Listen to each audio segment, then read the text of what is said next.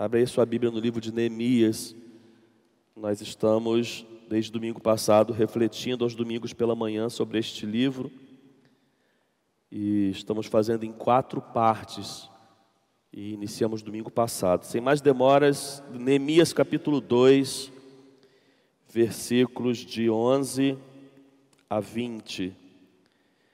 Como eu disse, temos trabalhado com a igreja uma ministração neste livro em quatro partes, com quatro temas diferentes: chamado, reforma, batalha e vitória. São esses quatro temas que nós vamos trabalhar.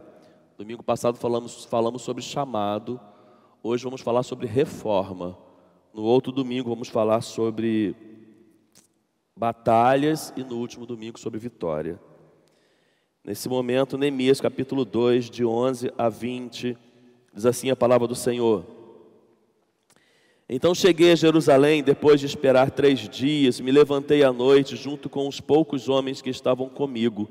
Não declarei a ninguém o que meu Deus havia posto no meu coração para eu fazer em Jerusalém. Não havia comigo animal algum a não ser o que eu montava. De noite eu saí pelo portão do vale em direção à fonte do dragão e ao portão do monturo e inspecionei as muralhas de Jerusalém que estavam em ruínas e cujos portões tinham sido destruídos pelo fogo. Passei ao portão da fonte e ao tanque do rei, mas não havia lugar por onde o animal que eu montava pudesse passar. Subi à noite pelo vale, sempre inspecionando as muralhas. Voltei, entrei pelo portão do vale e fui para casa. Os magistrados não sabiam onde eu tinha ido e nem o que eu tinha feito, pois até ali eu não havia declarado coisa alguma, nem aos judeus, nem aos sacerdotes, nem aos nobres, nem aos magistrados, nem aos demais que iriam fazer a obra. Então eu lhes disse: Vocês estão vendo a miséria que nós estamos? Jerusalém em ruínas e os seus portões destruídos pelo fogo. Venham, vamos reconstruir as muralhas de Jerusalém para nos livrarmos desta vergonha. E lhes declarei como a mão bondosa do meu Deus havia estado sobre mim e também as palavras que o rei me havia falado. Então disseram: Vamos nos preparar e começar a reconstrução. Então se prepararam para fazer esta boa obra. Porém, quando Sambalate, o Oronita, Tobias, o servo Amonita e um árabe chamado Gesem souberam disso, zombaram de nós e nos desprezaram, dizendo: O que é isso que vocês estão fazendo? Querem se rebelar contra o rei? Então eu lhes respondi: O Deus dos céus é quem fará com que sejamos bem-sucedidos. Nós, seus servos, vamos nos preparar e começar a reconstrução, mas vocês não têm parte, nem direito, nem memorial em Jerusalém. Bom, na semana passada nós focamos muito na, na ideia do chamado, a, a importância de nós entendermos que no, nós temos chamados na vida cristã, quando que um chamado pode começar na nossa vida. Então nós falamos, por exemplo, que um chamado ele pode começar na nossa vida com as perguntas que nós fazemos, porque foi assim que o chamado começou na vida de Neemias. Certa vez ele estava lá no palácio servindo ao rei como copeiro e um dos seus parentes foi visitar a ele e ele perguntou: "Como estão aqueles que se dispersaram de Jerusalém? Como se encontra Jerusalém?" Neemias fez perguntas. Só que a partir da pergunta que ele fez e da resposta que ele teve, ele nunca mais conseguiu ficar em paz. Aquilo trouxe inquietação para ele. Quando ele fez pergunta, soube de uma necessidade, de um fato que estava acontecendo em Jerusalém, aquilo ardeu no seu coração. Ele nunca mais foi o mesmo depois dessa resposta que ele recebeu. Ali começou o chamado de Neemias. Falei aqui que, com base nisso, você não tem que desistir de fazer perguntas. Você tem que, ao contrário, justamente fazer perguntas, porque são nas perguntas que nós fazemos que podem iniciar o chamado que nós temos. É quando nós sabemos das necessidades que estão à nossa volta, sobretudo pelas perguntas que fazemos, que podemos identificar ali um chamado que Deus tem para nós. E aí eu disse: o chamado se confirma quando algo toca o nosso coração e não conseguimos mais seguir em frente sem nos preocuparmos com isso. Neemias não conseguia mais colocar a cabeça no travesseiro e dormir, porque a pergunta que ele fez, baseado na resposta que ele recebeu, ardeu em seu coração algo em relação a Jerusalém. Ali começou um chamado na vida de Neemias. Assim pode começar o nosso chamado. Quando fazemos perguntas, recebemos respostas, identificamos as necessidades e algo arde em nosso coração, ali pode iniciar um chamado.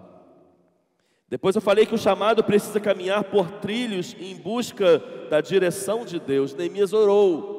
Neemias orou, Neemias jejuou, Neemias passou quatro meses orando, pedindo direcionamento a Deus, tudo aquilo que vamos fazer, identificando uma vez que temos o chamado, precisa passar pelo caminho da intercessão, precisa passar pelo caminho da oração. E terminei a mensagem no domingo passado dizendo que quando nós fazemos perguntas, obtemos respostas, ficamos inquietos, identificamos nossos chamados, oramos, nós nos levantamos para fazermos aquilo que Deus deseja, para sermos a resposta de Deus e fazermos aquilo que ninguém teve coragem de fazer. E aí, quando Neemias faz, acontece aquilo que você também já deve estar acostumado.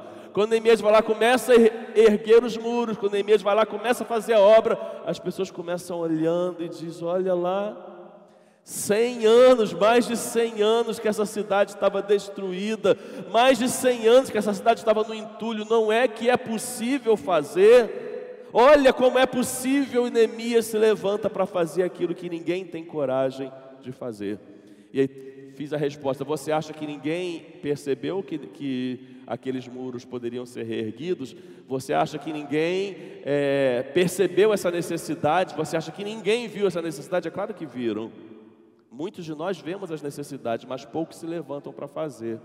E quando nós nos levantamos para fazer, nós nos colocamos disponíveis nas mãos do Senhor. Se você quiser assistir essa mensagem toda na íntegra, você pode acessar o nosso canal no YouTube. Essa mensagem está lá e você vai conseguir assistir ela toda. Hoje nós vamos falar sobre reforma. O tema da nossa mensagem é a necessidade da reforma. É importante a gente perceber, irmãos, uma vez estamos estudando Neemias, que o livro de Neemias ele vai falar muito para nós sobre liderança, sobre trabalho em equipe, sobre igreja. Então, essas três áreas elas estão muito evidentes no livro: liderança, trabalho em equipe, vida como igreja. Nós podemos tirar muitas lições para ela sobre isso. E pensando um pouquinho, irmãos, sobre igreja, sobre esse trabalho em corpo, sobre esse trabalho coletivo que nós vivenciamos aqui na vida da igreja, nós podemos perceber, irmãos, que a igreja, quando eu digo igreja, igreja nesse momento, eu tanto me refiro à igreja local, que pode acontecer com a igreja local, como eu me refiro à igreja universal. Quando eu digo igreja universal, não é a universal do Bispo Macedo, tá? Não que a dele não possa precisar de uma reforma, mas não é universal. A igreja universal é a igreja que está no mundo, é a igreja do Senhor Jesus espalhado por cada canto, né? Então, quando nós identificamos aqui o livro, nós vamos perceber que tanto a igreja local quanto a igreja universal pode alcançar um estágio, um estágio onde ela precise de uma reforma. E não é difícil perceber isso. Às vezes, irmãos, nós podemos chegar à conclusão que a igreja evangélica brasileira, não vou falar nem internacionalmente, talvez a gente possa chegar a alguma conclusão aqui que a igreja evangélica brasileira precisa de uma reforma. Talvez a gente possa chegar a, uma conclusão em algum determinado momento que a igreja local, a igreja que nós fazemos parte, ela precisa de uma reforma. E quando eu falo de reforma aqui, também não falo de reforma física, né? Não estou falando da reforma do primeiro andar, não estou falando da reforma do prédio, estou falando de reforma naquilo que está ligado ao seu espiritual, aquilo que ela vive como igreja, do que ela vive no que diz respeito a cumprir o seu papel. Então, igreja, irmãos, igreja de uma forma geral pode vivenciar momentos que precisem de reforma. Nós temos uma reforma na nossa história, que nós estudamos sobre isso, acontecida, por exemplo, em 1518 quando né, os reformadores lá na Alemanha, Martinho Lutero e tantos outros se levantam, se levantam para mudar radicalmente algo que acontecia na igreja, e para partir dali a igreja toma um novo rumo, uma nova direção. Mas será se aquela foi a única reforma necessária na vida da igreja? Será que de 1518 para cá, será que nós não precisamos, por exemplo, de uma outra reforma no meio evangélico? Será que, independente desse olhar tão coletivo, olhando de uma forma individual, será que igrejas locais, seja a nossa, uma outra, em qualquer outro lugar, não vivam situações hoje que precisem de reforma. O livro de Neemias nos ajuda a responder e olhar e refletir um pouco sobre isso. Rapidamente, ainda a título de introdução, quando, irmãos, nós podemos perceber que uma igreja precisa de reforma? Quando nós podemos perceber a necessidade de uma reforma? Não vou esgotar essa, essa pergunta, né, mas apenas dando alguns principais motivos. Por exemplo, quando o corpo, que é a igreja, está desanimado, enfraquecido ou desunido, esse pode ser um grande sinal que a igreja precisa de uma reforma. Quando não há visão por parte da liderança, quando você faz parte de uma igreja, repito, seja ela local ou universal, e você chega à conclusão, não há visão, ali pode ser indício de que a igreja precisa de uma reforma. A igreja pode precisar de uma reforma, irmãos, quando os inimigos parecem prevalecer contra a igreja. Porque a igreja tem batalhas, irmãos? Tem. Mas a igreja ela é derrotada? Não. E a igreja pode se conformar com derrota, sobretudo no mundo espiritual? Não a igreja ela foi feita e tem uma promessa sobre ela que ela prevalece contra o inimigo e não o inimigo e não o inimigo contra ela. Então, quando há indícios de que o inimigo tem prevalecido contra a igreja, pode ser sinal de que a igreja precisa de uma reforma.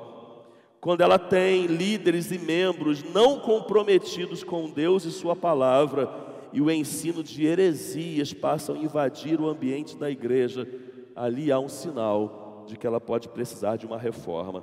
E por que reformar? Para que reformar? A importância de reformar, irmãos, é que para que a igreja deixe de ser opróbrio. Opróbrio é uma palavra que você vai encontrar muito na Bíblia, tem significado de desonra, vergonha, humilhação. Então, é, muitas vezes é necessário reformar para que a igreja pare de viver um tempo de vergonha, pare de viver um tempo de desonra. Muitas vezes é necessário reformar para que o corpo de Cristo saiba que Deus está conosco e muitas vezes é necessário reformar para que o inimigo da igreja tenha seus planos frustrados. Amém? Então, basicamente, são esses os motivos que nos indicam uma necessidade de reforma e também porque precisamos reformar. Agora sim, tirando lições para nós sobre o capítulo que nós lemos, é, eu aprendo, irmãos, com Neemias que toda reforma começa com pequenos começos. Vamos falar juntos? Toda reforma começa com pequenos começos. É, às vezes a gente despreza, irmãos, ou menospreza os pequenos começos. Para pensar comigo. É muito comum quando a gente pensa como igreja, às vezes a gente vê por parte da igreja, não que não não toda ela, mas às vezes uma parte dela ou alguns, um menosprezo pelos pequenos começos. Às vezes, irmãos, até a liderança não valoriza os pequenos começos.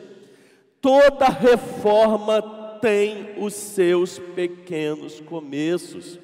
Nós não podemos desvalorizar e menosprezar os pequenos começos na igreja. Precisamos ter entendimento espiritual disso. A igreja não tem determinadas áreas, a igreja identifica uma necessidade de se fortalecer em determinadas áreas. Há um pequeno começo.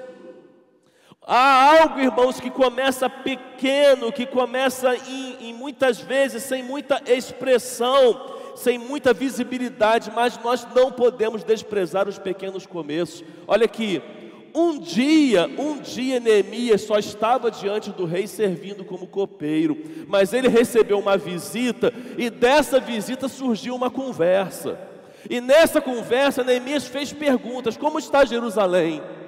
Como estão os meus irmãos, os meus irmãos que voltaram do cativeiro estão morando lá? Como que eles se encontram? Um dia ele fez perguntas, um dia aquilo era apenas uma conversa, um dia aquilo começou a despertar na sua mente, ali nasceu uma visão, um sonho, um desejo, algo que muitas vezes Neemias guardou apenas para si, não falou para outro. Ali era um pequeno começo. Grandes coisas começam na vida da igreja com pequenas visões. Grandes coisas começam na vida de uma igreja a partir de uma conversa simples. Grandes coisas começam na vida de uma igreja através de coisas pequenas e insignificantes, que podemos até nem dar valor, mas se é de Deus, aquilo pode ser grande e significativo na vida da igreja. Na igreja, irmão, nós não podemos desprezar nada. Na igreja nós precisamos valorizar tudo, sobretudo os pequenos começos. Há sonhos na sua vida, há projetos na sua mente em relação à igreja, há pensamentos seus em relação a algo na igreja. Você consegue olhar para algo dentro da igreja hoje e olhar lá para frente e sonhar com isso, e enxergar isso grande, não despreze isso. Pequenos começos podem se transformar em grandes realizações na vida, de, na vida do reino de Deus. Deus pode transformar pequenas coisas, irmãos, em grandes realizações em seu reino. Era uma visita, virou uma conversa, gerou uma pergunta, teve uma resposta. A resposta trouxe inquietação. Neemias não conseguiu mais viver como vivia porque ficava preocupado com Jerusalém orou, colocou diante de Deus. Um dia ele conseguiu a autorização do rei. Deus confirmou no seu coração que era vontade de Deus que ele fizesse a obra. Ele saiu de onde estava, foi para Jerusalém, inspecionou a cidade, inspecionou o muro, chamou as pessoas, mobilizou pessoas, começou a obra e ali começou um grande começo. E ali começou um grande projeto, e ali começou uma grande obra que Deus estaria para realizar.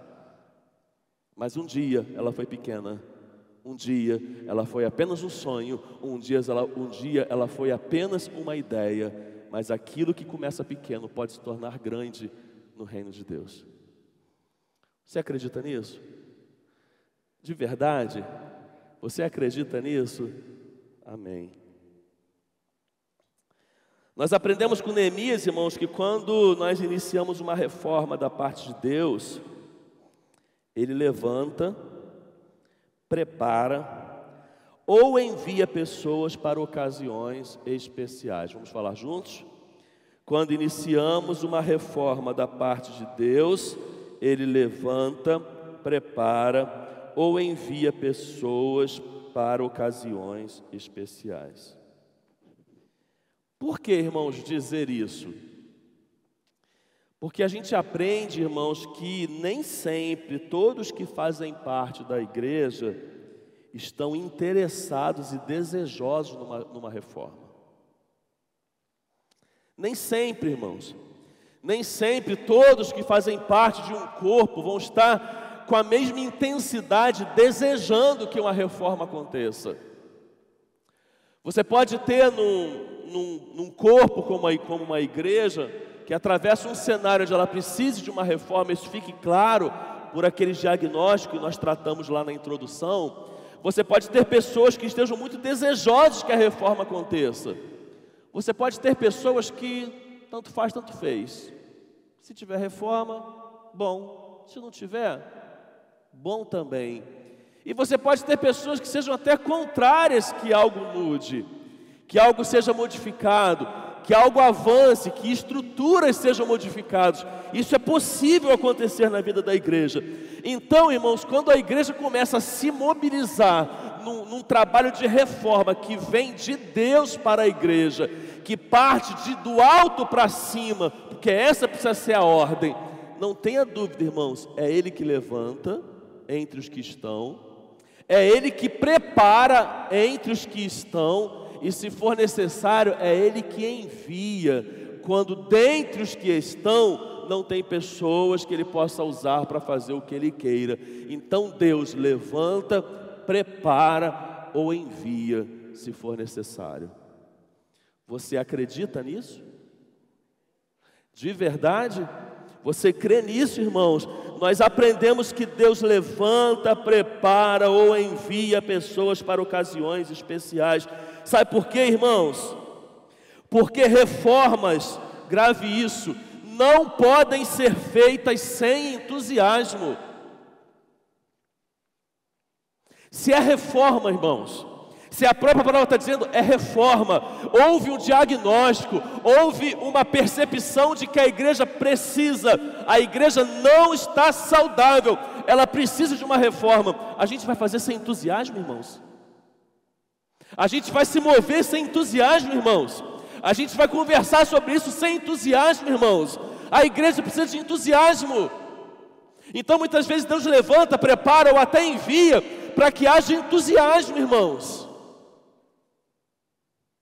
Irmãos, nós vamos nos unir agora, porque nós temos esse desafio aqui, é nesse caminho aqui que nós vamos, é nesse foco aqui que nós vamos. Amém, irmãos? Amém. Amém. Amém, pastor. Amém, meu irmão? Amém, pastor. Não, irmãos, é com entusiasmo, irmãos. A igreja precisa caminhar com entusiasmo, irmãos. A igreja precisa ver as suas necessidades e se mover em direção a elas com entusiasmo, irmãos, com entusiasmos.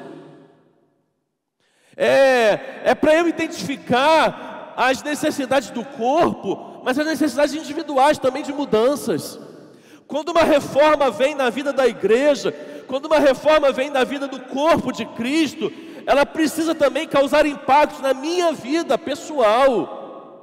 Eu preciso ver aonde eu estou acomodado, o que precisa ser mudado na minha vida e também me colocar à disposição com entusiasmo para fazer a obra de Deus, irmãos.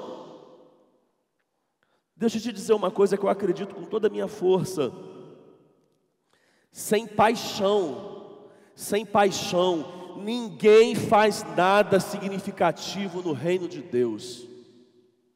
Sem paixão, você nunca vai fazer algo significativo no reino de Deus. É preciso ter paixão. Quando nós fazemos as coisas para Deus, é preciso fazer com paixão, irmãos. Paixão. Precisa ter amor naquilo que se faz. Sem amor, sem paixão, não se faz nada significativo. Não importa qual seja a área, não importa qual seja o serviço, não importa qual seja o trabalho, tem que ter paixão, irmãos. Tem que ter paixão. Eu ouvi uma certa vez numa mentoria uma frase, eu busco carregá-la para a minha vida, enquanto pastor.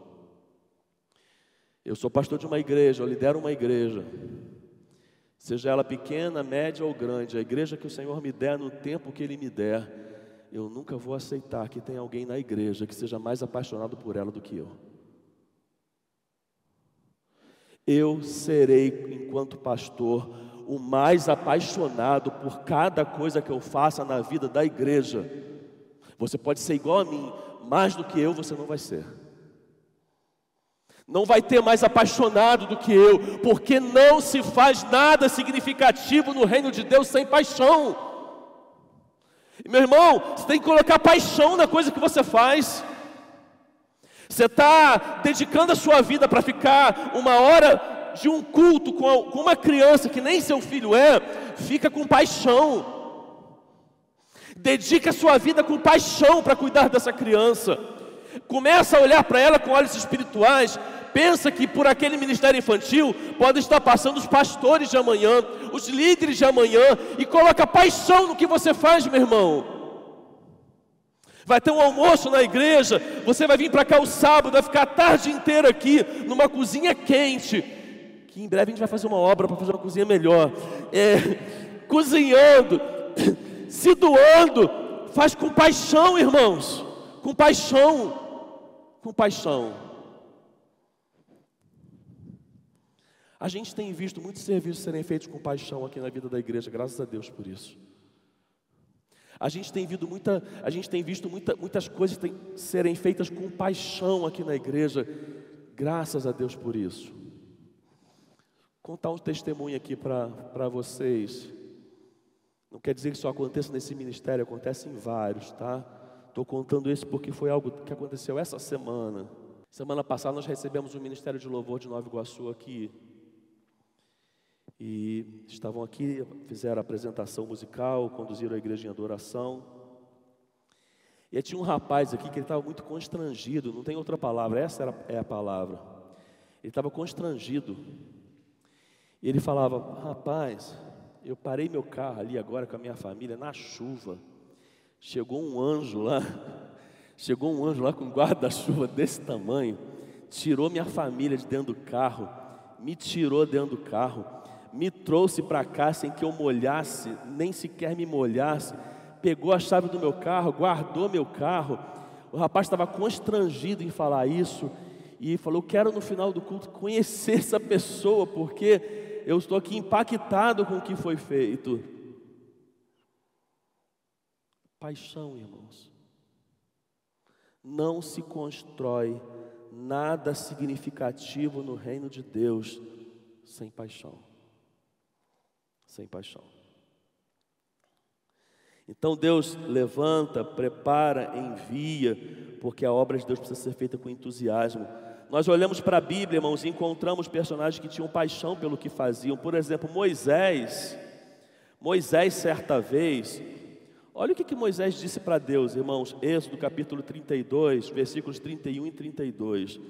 Vê se você teria coragem de dizer isso para Deus.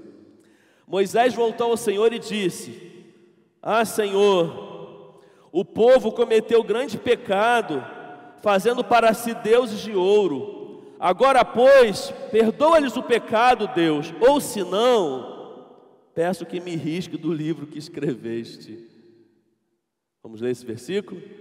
Moisés voltou ao Senhor e disse: Ah, o povo cometeu grande pecado, fazendo para si deuses de ouro. Agora, pois, perdoa-lhe o pecado, ou se não, peço-te que me risque do livro que escreveste. Imagina que o líder é você, e o povo que você lidera está em idolatria, está em pecado, só que você tem paixão pelo ministério, você tem paixão por pessoas, você ama vidas. Aí você vai fazer uma oração, ora igual Moisés orou: Deus, perdoa esse povo. Olha, eles construíram um bezerro de ouro, eles idolatraram, profanaram o seu nome, mas perdoa eles, por favor. Ou se não, se você não quiser perdoar, tira meu, meu nome então desse livro que você colocou.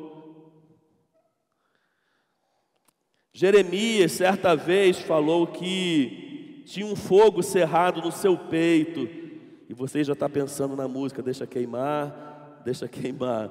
Mas Jeremias capítulo 20, versículo 9, vai dizendo: Mas se eu digo, não mencionarei, nem mais falarei em seu nome, é como se um fogo ardesse em meu coração, um fogo dentro de mim. Estou exausto tentando contê-lo e já não posso mais. Paulo, certa vez, falando na, nas suas viagens missionárias, falou sobre a sua alegria e sobre a sua prioridade em fazer a obra de Deus. Ele disse: Porém, em nada considero a vida preciosa para mim mesmo, desde que eu complete a minha carreira e o ministério que recebi do Senhor Jesus para testemunhar o Evangelho da graça de Deus. Irmãos, entusiasmo, entusiasmo. O que eu faço para Deus não é uma das coisas que eu faço na minha vida, é a coisa que eu faço na minha vida. O que eu faço para Deus não é uma, um dos compromissos da minha agenda, é o compromisso, é a prioridade, é o mais importante. Nada arde em meu coração mais do que fazer a obra de Deus. Isso precisa acontecer conosco, irmãos. Se não há, se não há isso dentro de nós, se sinceramente não é assim que eu me sinto, eu preciso passar por uma reforma, eu preciso viver uma reforma na minha vida para que meu coração seja modificado até chegar nesse ponto aqui, e é possível chegar em nome de Jesus. Deus levanta e prepara, irmãos, porque reformas também não devem ser feitas com precipitação. Por isso que tem que ter preparo. Por isso que tem que ser direcionado por Deus, levantado por Ele, capacitado por Ele. Porque entusiasmo e paixão sim, irmãos, precipitação não. Perceba que quando Neemias vai a Jerusalém, ele investiga antes de motivar. Ele olha tudo antes, antes de, de mobilizar as pessoas. Percebe, irmãos, que não pode haver precipitação, porque Deus não nos chama para obras fáceis. Grave essa frase. Domingo passado a gente falou sobre chamado, hoje a gente está falando sobre reforma. Deus não te chama para obras fáceis. Deus não te chama para obras fáceis. Deus não nos chama para obras fáceis. As obras para o qual Deus nos convida, o chamado que Ele concede na nossa vida, não são para obras fáceis. Heron pode subir. Terceiro e último lugar, é, nós aprendemos na vida de Neemias que uma reforma não acontece sem essas três coisas: o engajamento do líder, o envolvimento do povo e a bênção de Deus. E elas não estão em ordem de prioridade, não, tá, irmãos? Que fique bem claro. Eu só estou falando de três coisas, não estou colocando em prioridade, não. só quero falar nessa ordem. Então você pode pensar que o engajamento do líder é mais importante que a bênção de Deus, isso nunca vai ser, tá? Mas a reforma não acontece sem o engajamento do líder, sem o envolvimento do povo e sem a bênção de Deus. Vamos falar juntos? A reforma não acontece sem o engajamento do líder, o envolvimento do povo e a bênção de Deus. Quero começar falando sobre a liderança. Temos muitos líderes aqui na igreja. Também sou líder, né, sobretudo como pastor desta igreja. E a gente olha para a vida de Neemias, irmãos, a gente aprende muito sobre liderança. Porque após ele ser chamado, ele identificou a necessidade da reforma. E geralmente é isso que acontece muitas vezes na nossa vida. Deus nos chama e nós, pela atuação dele, nós já conseguimos identificar as necessidades do que tem que ser feito. E assim aconteceu com Neemias. Só que quando Neemias identifica, irmãos, a necessidade da reforma, ele mexe com o brio do povo. Ele mexe com o brilho do povo. Com todo respeito, espero que você entenda o que eu vou dizer. Líderes às vezes precisam tocar na ferida do, dos liderados, irmãos. Líderes às vezes precisam tocar na ferida da igreja. Pastores às vezes precisam tocar na ferida da igreja. Pastores não são levantados simplesmente para passar a mão na cabeça, não, irmãos. Líderes não são levantados simplesmente para passar a mão na cabeça, não. Neemias, ele se levanta na sua primeira palavra com o povo, ele mexe com o brilho do povo. Ele desafia o povo. Veja o que vai dizendo os versículos 17 e 18 sobre esse viés que eu estou dizendo. Então eu lhes disse: Vocês estão vendo a miséria em que nós estamos. Miséria Neemias está dizendo: Nós estamos vivendo uma miséria. Jerusalém em ruínas e os seus portões destruídos pelo fogo. Venham, vamos reconstruir as muralhas de Jerusalém para nos livrarmos desta vergonha.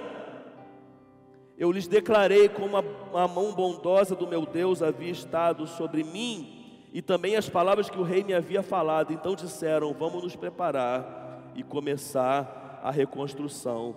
Então se prepararam para fazer esta boa obra. Imagina que Neemias, ele é agora o líder da igreja. Vamos enxergar é, o povo de Israel como a igreja, Neemias como líder da igreja. Há uma necessidade na, na vida da igreja. E Neemias não chega e fala: oh, irmão, vocês sabem que as coisas não estão muito bem, né? Não andam muito bem. Não, não é assim que ele fala, não, irmãos. Ele fala: Isso aqui está uma vergonha. Isso aqui está uma vergonha. Isso aqui está infinitamente longe do que Deus espera que seja. Então vocês não podem se conformar com isso. Nós não podemos nos conformar com isso, porque nós não somos levantados como povo de Deus para viver em vergonha. Então Neemias ele, ele mexe com o brilho do povo. É preciso manter o engajamento de um líder para que as coisas aconteçam.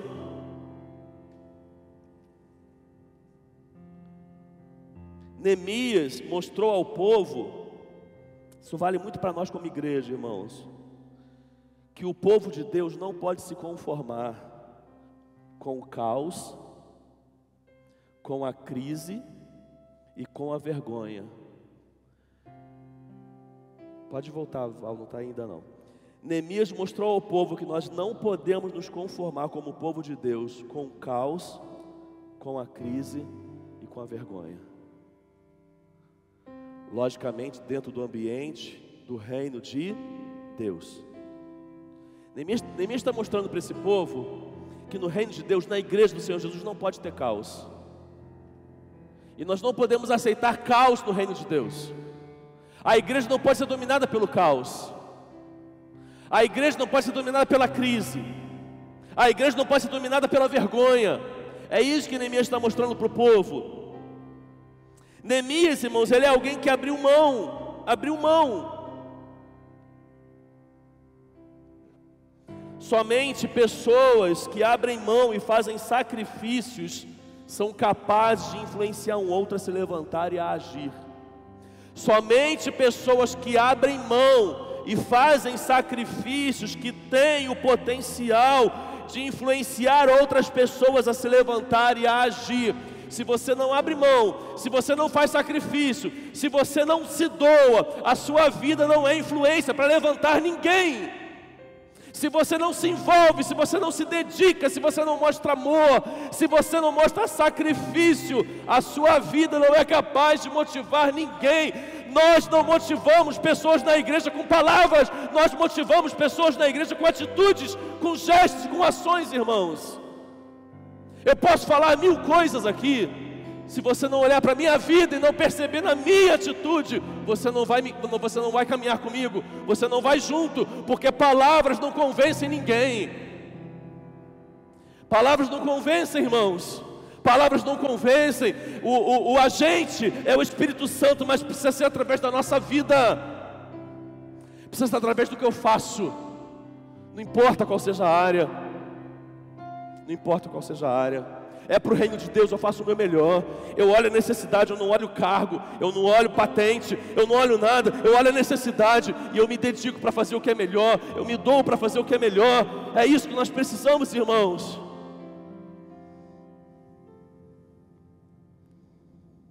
Quando a gente se dedica para fazer o melhor, irmãos, não tem chuva, não tem sol, não tem morro, não tem não tem dia, não tem horário, não tem porque eu dormi tarde, eu preciso acordar, acordar no outro dia mais tarde. Não tem nada disso, irmãos. Não importa se o horário do, do ensaio é sacrificante, se o que eu tenho que fazer, se é reunião, não importa, irmãos. Não importa.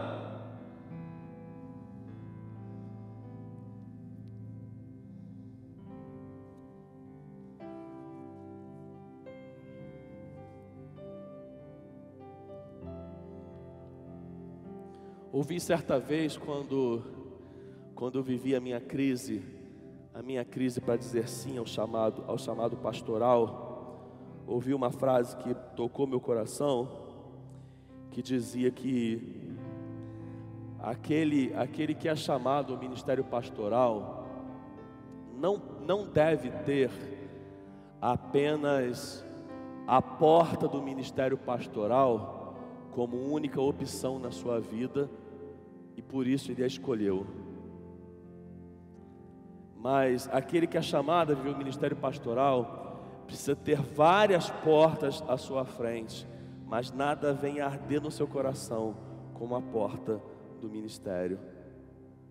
Isso cabe para a nossa vida, independente de você ser um pastor ou não. Nada pode queimar mais no nosso coração do que o que a gente faz para Deus. Se isso não está acontecendo, tem alguma coisa errada. Tem alguma coisa errada. Segundo lugar, o envolvimento do povo, além do engajamento do líder, o envolvimento do povo. Percebam que Neemias chama o povo para trabalhar. Neemias sabia, irmãos, que nada aconteceria se o povo não se envolvesse.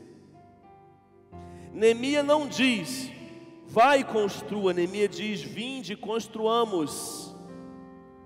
Ele entende que ele precisa estar junto, mas também entende que ele não faz nada sozinho. O engajamento de um líder é fundamental, mas ele não faz nada sozinho. Você sabe muito bem disso. Você sabe muito bem disso. O líder não faz nada sozinho. Nenhum ministério que você veja aqui na igreja um líder é capaz de fazer sozinho. É preciso ter envolvimento das pessoas. A reforma precisa caminhar pelo engajamento do líder, mas também pelo envolvimento das pessoas. João Maxwell vai dizer que líderes não apenas sabem onde estão indo, eles também levam pessoas com eles, porque eles entendem que um líder precisa estar junto, mas ele não faz nada sozinho. Terceiro e último lugar, mas não menos importante, o Ministério de Louvor pode vir para cá. A bênção de Deus. O engajamento do líder, o envolvimento do povo e a bênção de Deus. Você pode ficar de pé? Por que a bênção de Deus, irmãos? Ninguém vai estar mais interessado na restauração da igreja do que Deus. Ninguém vai estar mais interessado na restauração da igreja do que Deus. Um líder mais apaixonado que seja, ele não consegue ser mais interessado na restauração da igreja do que o próprio Deus. Então, uma reforma ela ela passa pelo engajamento do líder, pelo envolvimento do povo, mas ela só tem validade, ela só se testifica como sendo de Deus com a bênção de Deus.